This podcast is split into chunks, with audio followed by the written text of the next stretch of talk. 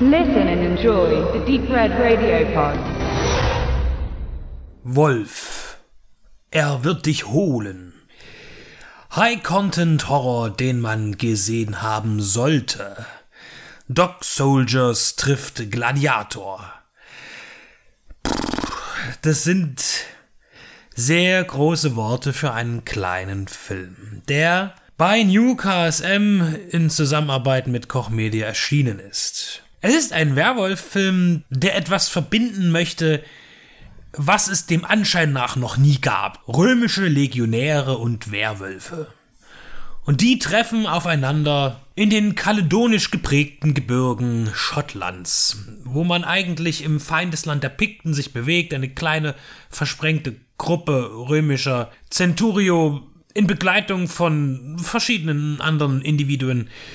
Und die suchen vier römische Boten, die eigentlich zum Piktenkönig unterwegs waren, um irgendwas auszuhandeln wie auch immer. Ja, und die finden sie natürlich nicht. Mutmaßlich sind sie eben diesen Geschöpfen zum Opfer gefallen, gegen die sie sich nun in der Nacht und auch wie am Tage verteidigen müssen.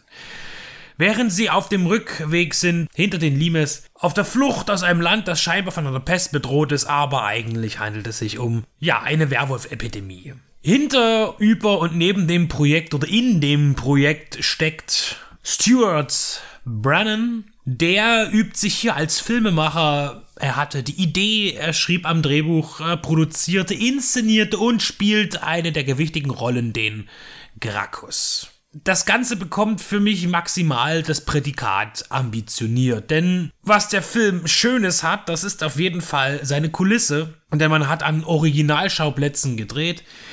Nur ist die Landschaft und die schönen Berge und auch die teilweise verschneiten Flussläufe äh, man wechselt hier auch mal ein bisschen von den Jahreszeiten. Ja, es wirkt alles sehr dokumentarisch und wenig integriert in die Handlung. Und dann kommt eben auch noch dieser total wieder glatte und absolut kornlose Look dazu, was nicht zuträglich ist. Die Figuren, man braucht sie gar nicht weiter vorstellen, sie sind da, haben aber keine Charaktertiefe. Es werden zwischenmenschliche Beziehungen angedeutet, aber nicht ausgewertet. Bei den Kostümen scheint man sich die meiste Mühe gegeben zu haben. Die sehen tatsächlich sehr gut aus.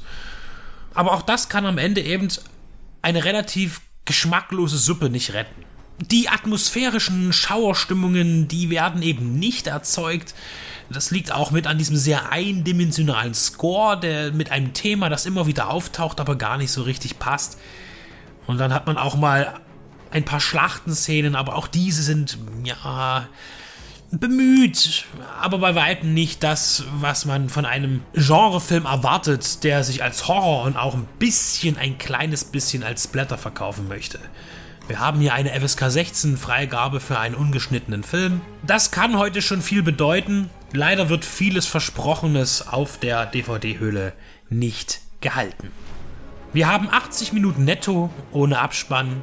Die können schnell vorbeigehen. Langatmig ist der Film nicht, aber er bleibt eben auch nicht. Das ist das, wo früher noch vielleicht viele B-Filme heute auch zu kleinen Klassikern werden. Ich denke, die Zeit scheint im Moment nicht da zu sein. Denn solche Filme bleiben nicht im Gedächtnis und wandern auch nicht in mein Filmregal, sondern eher auf den Stapel für die Spende.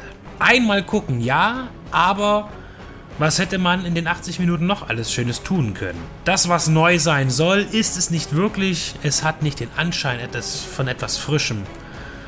Brannon liebt Filme, ich bin mir sicher. Und er hat hier einen gemacht. Nicht seinen ersten, seinen zweiten abendfüllenden nach vielen Kurzfilmen. Zweifelsfrei hat er diesen Film gemacht, aber er hatte eigentlich nichts zu erzählen. Sondern er zeigt nur Bilder, die er kombiniert, die man aber irgendwie irgendwo doch schon mal anders besser gesehen hat. Sehr, sehr durchschnittliche B-Ware, die in der Produktion einen Anspruch erkennen lässt, ja, aber diese in Bild und Dialog nicht zu einem aus der Masse herausragenden Werk erstarken lässt.